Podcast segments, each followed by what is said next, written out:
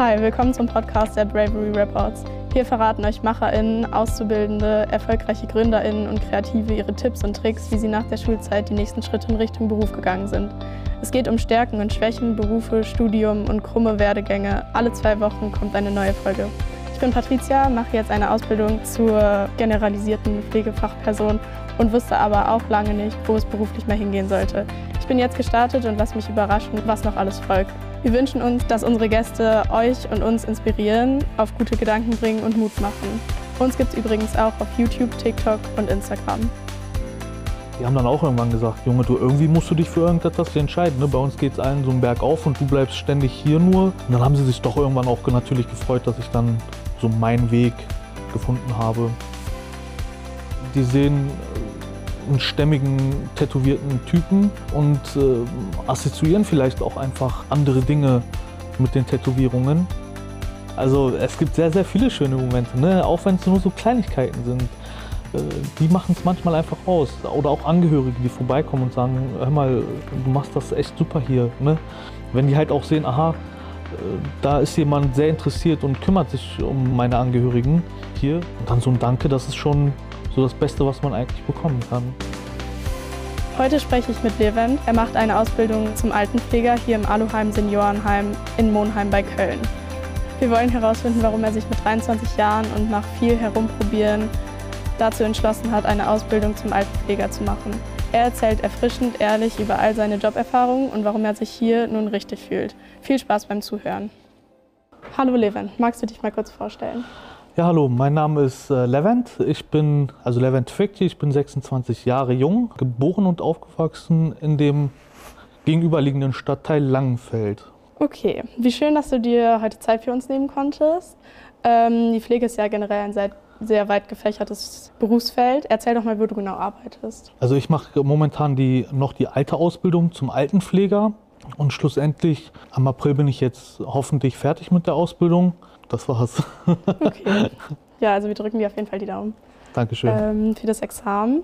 Und möchten heute auch ein bisschen über deinen Werdegang hier sprechen und auch über ein paar Vorurteile generell aus der Pflege. Zum Beispiel über das Vorurteil, der Pflegeberuf ist nichts für ganze Männer.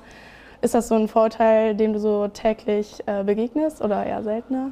Ich habe noch einen anderen Arbeitskollegen auf Station. Ansonsten ist das halt ein frauendominierender Beruf damit habe ich mich auch abgefunden. Ich bin auch gern der Hahn im Korb. ähm, von daher, also so an sich habe ich jetzt das große Glück gehabt, noch nicht auf diese ganzen Vorteile zu stoßen. Das freut mich auf jeden Fall. ähm, wie kam es denn dazu, dass du dich für die Ausbildung schlussendlich entschieden hast? Ich habe, wie gesagt, vorher schon sehr viel ausprobiert. Ich habe nach meinem Fachabitur, was ich dann auch irgendwie abgebrochen habe, hat mein Onkel, der selber gehbehindert ist, mir irgendwann gesagt, versuch's doch mal pflegerischen Bereich. Wie wär's denn mit einem FSJ? Gesagt, getan. Hab's dann auch gemacht. Dort habe ich dann die Ausbildung angeboten bekommen zum Heilerziehungspfleger. Hab dann aber nicht auf mein Herz gehört und habe mich dann wieder für was Handwerkliches entschieden, weil ich ja selber von äh, sehr vielen Vorurteilen äh, behaftet war. Ähm, wie hat denn dein Umfeld reagiert darauf, dass du so ein bisschen hin und her mal jedes Feld so ein bisschen ausprobiert hast? Wir haben halt anfangs dieses, also man wächst halt mit seinen Jungs auf, ne? Und ähm, man hat halt gesehen, okay, die alle wissen, wussten schon für sich, äh, in die Richtung wird es gehen. Und ich war so der Einzige, der immer so ein bisschen rumgehoppelt ist. Ne? Und die haben dann auch irgendwann gesagt, Junge, du irgendwie musst du dich für irgendetwas, musst du dich irgendwann schlussendlich entscheiden. Ne? Bei uns geht es allen so einen Berg auf und du bleibst ständig hier nur. Und dann haben sie sich doch irgendwann auch natürlich gefreut, dass ich dann so meinen Weg gefunden habe. Okay, und ähm, was lernst du jetzt so alles in der Ausbildung? Also sowohl hier ähm, im Seniorenheim als auch in der Schule? Man lernt halt sehr viel medizinisches Fachwissen, ja, also sowohl Anatomie als auch Krankheitslehre. Das ist, das ist halt sehr weit gefächert, ne?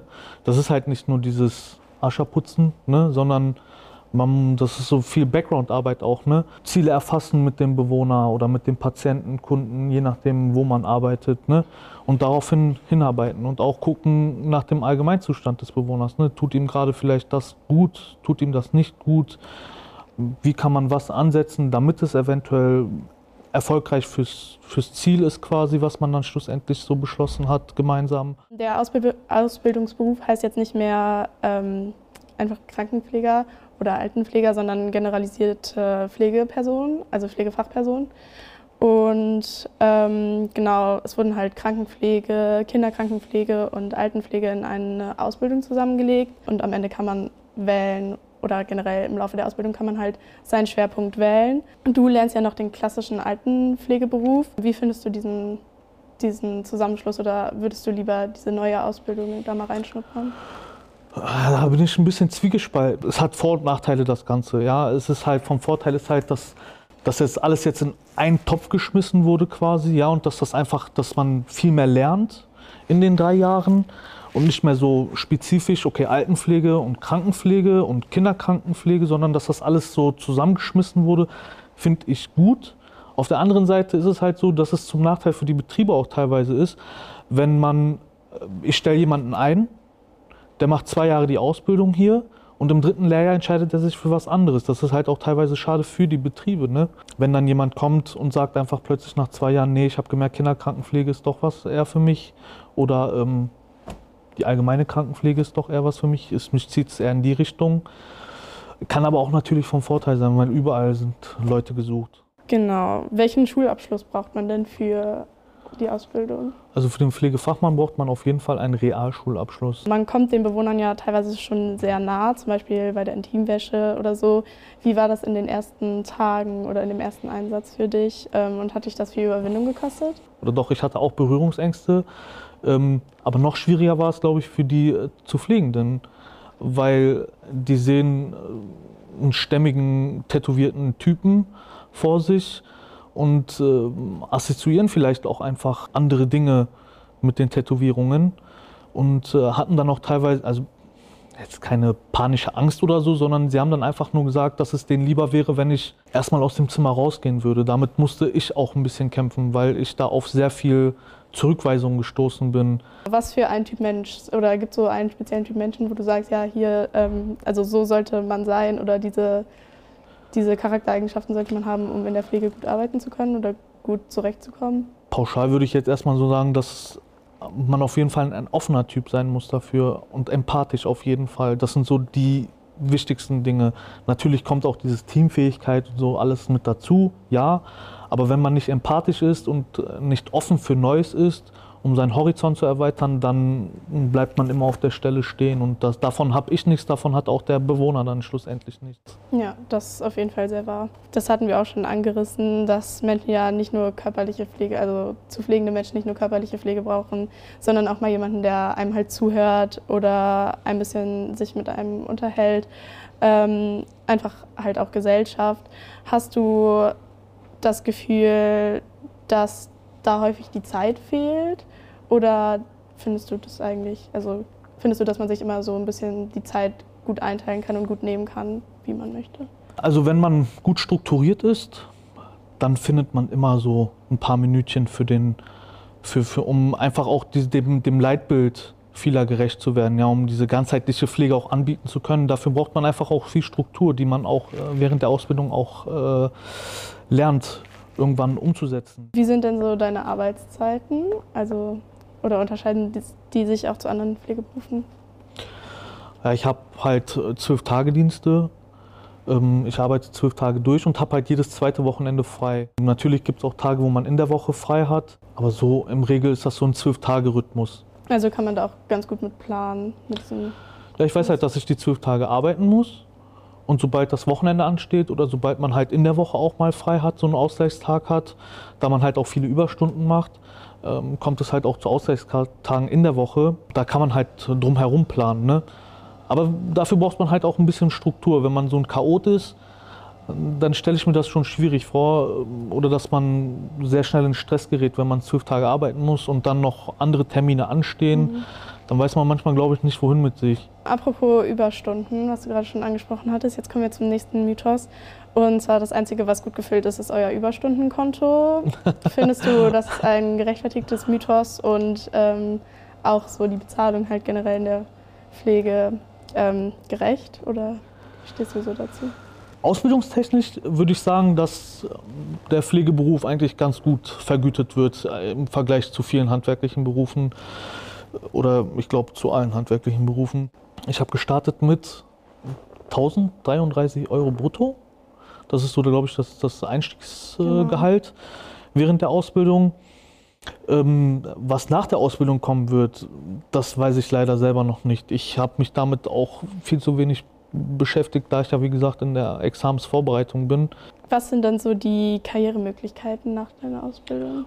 Ich denke, man kann so einiges machen. Ich meine, also das, was für mich jetzt ähm, primär auf jeden Fall ansteht, ist nach der Lehre, dass ich schaue, dass ich so den, den Praxisanleiter mache, um anderen Schülern einfach auch das zu bieten, was ich hatte. Ja? Dass ich äh, einen guten Praxisanleiter habe und dass man nicht so alleine dasteht, wie es vielen anderen Schülern einfach geht. Was man so in der Klasse halt mitbekommt, dass sie sehr viel allein gelassen werden. Also das ist so mein nächstes, nächstes Ziel. Man kann sich aber auch spezialisieren. Palliativpflege, Beatmungspflege, äh, Wundmanagement. Man kann noch studieren gehen, zwar nicht an der Uni, aber man kann äh, schlussendlich äh, noch Dozent werden im Pflegebereich.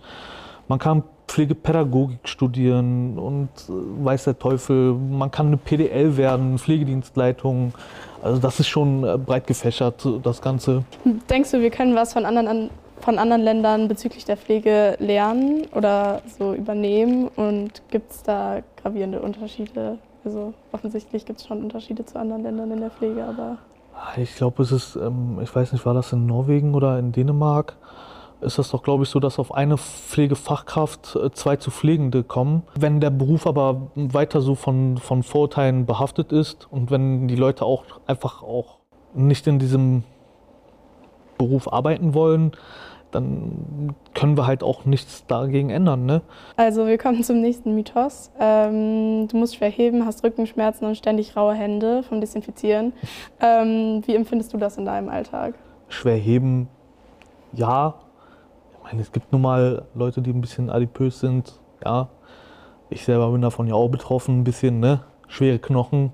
Aber ähm, man lernt halt sehr viele Techniken in der Schule und äh, man kann die auch immer wieder umsetzen ne? während der Arbeit und dann ist es auch schon gar nicht mehr so schwer.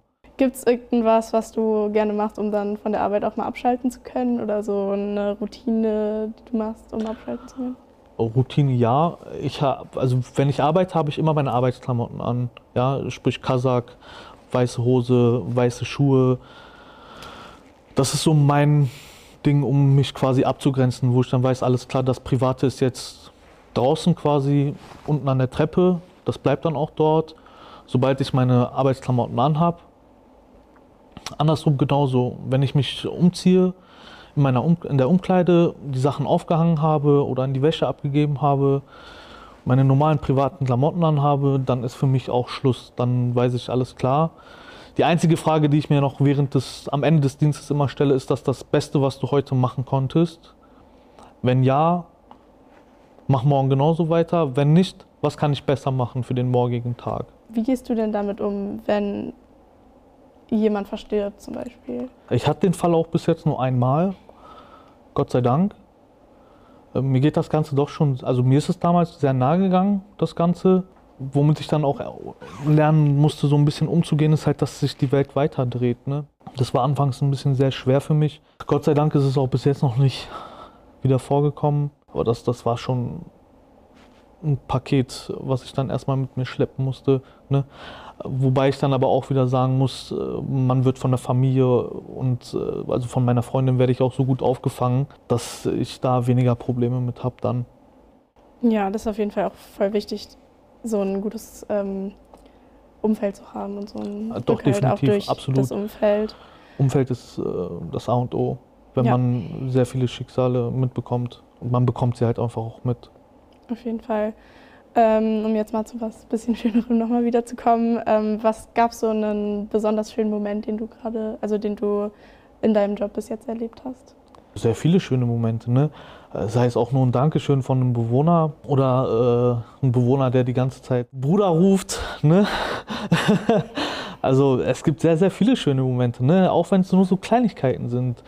Äh, die machen es manchmal einfach aus. Oder auch Angehörige, die vorbeikommen und sagen, hör mal, du machst das echt super hier. Ne? Äh, mir dann Messi äh, vorbeibringen oder irgendwie sowas. So Kleinigkeiten sind es einfach nur. Ne? Ich habe schon sehr viel Schokolade angedreht bekommen hier. Aber das ist es halt. Ne? Wenn die halt auch sehen, aha, da ist jemand sehr interessiert und kümmert sich um, um, um meine Angehörigen hier. Und dann so ein Danke, das ist schon so das Beste, was man eigentlich bekommen kann. Schwebt dir irgendwas vor, was sich so konkret ändern sollte, um den Beruf der, also genau, generell die Pflege ähm, attraktiver zu machen? Ja, bessere Bezahlung, ne? Das ist einfach nur mal so. Ich meine, schlussendlich, an dem Rhythmus kann man wahrscheinlich weniger was ändern, außer es ändert sich was am Personalschlüssel. Und solange sich am Personalschlüssel nichts ändern kann oder nichts geändert werden kann, muss es halt irgendwie die Bezahlung sein, ne? um das auch ein bisschen, ich meine, wer arbeitet denn schon gerne am Wochenende und an irgendwelchen Feiertagen? Ne? Ich meine, jetzt steht Weihnachten und Silvester vor der Tür. Ich kenne keinen, der sagt, boah, uh, ich hab Bock. Ne? Ja, auf jeden Fall. Ähm, Kennt ich auch niemanden. ähm, genau, wir fragen unsere Gäste am Ende immer, ob sie einen Tipp haben für alle jungen Leute da draußen, die noch nicht genau wissen, was sie beruflich so machen wollen. Ähm, möchtest du ein bisschen Werbung für deinen äh, Beruf machen? Probiert es einfach aus. Also versucht euren Horizont ein bisschen zu erweitern und seid nicht so festgefahren in diesen äh, Klischees. Das ist wirklich äh, was ganz anderes. Ja? Wenn man einmal reingeschnuppert hat, dann lässt es einen kaum los. Also versucht es einfach und äh, schaltet nicht auf stur und sagt einfach nur, das ist Arschabwischen oder sonstiges, sondern versucht es erstmal und dann kann man immer weiter schauen. Aber dann habt ihr es wenigstens mal versucht und habt der Gesellschaft irgendetwas zurückgegeben. Es ist ein körperlich und geistig unglaublich anspruchsvoller Beruf, aber auch unwahrscheinlich ähm, wichtig und wertvoll. Vielen Dank da draußen fürs Zuhören. Ich hoffe, euch hat es gefallen. Lasst uns gerne Feedback da, Verbesserungsvorschläge oder sagt uns, ob wir genauso weitermachen sollen. Abonniert fleißig den Kanal und besucht uns auch auf YouTube und TikTok. Schreibt uns mal, ob ihr auch in der Pflege arbeiten möchtet oder sogar schon arbeitet und was ihr so generell denkt über den Beruf des Altenpflegers. Entweder über Instagram oder per E-Mail an wunsch at bravery-reports.de. In den Show Notes findet ihr außerdem noch ein paar hilfreiche Tipps und Infos. Ich freue mich aufs nächste Mal, eure Patricia.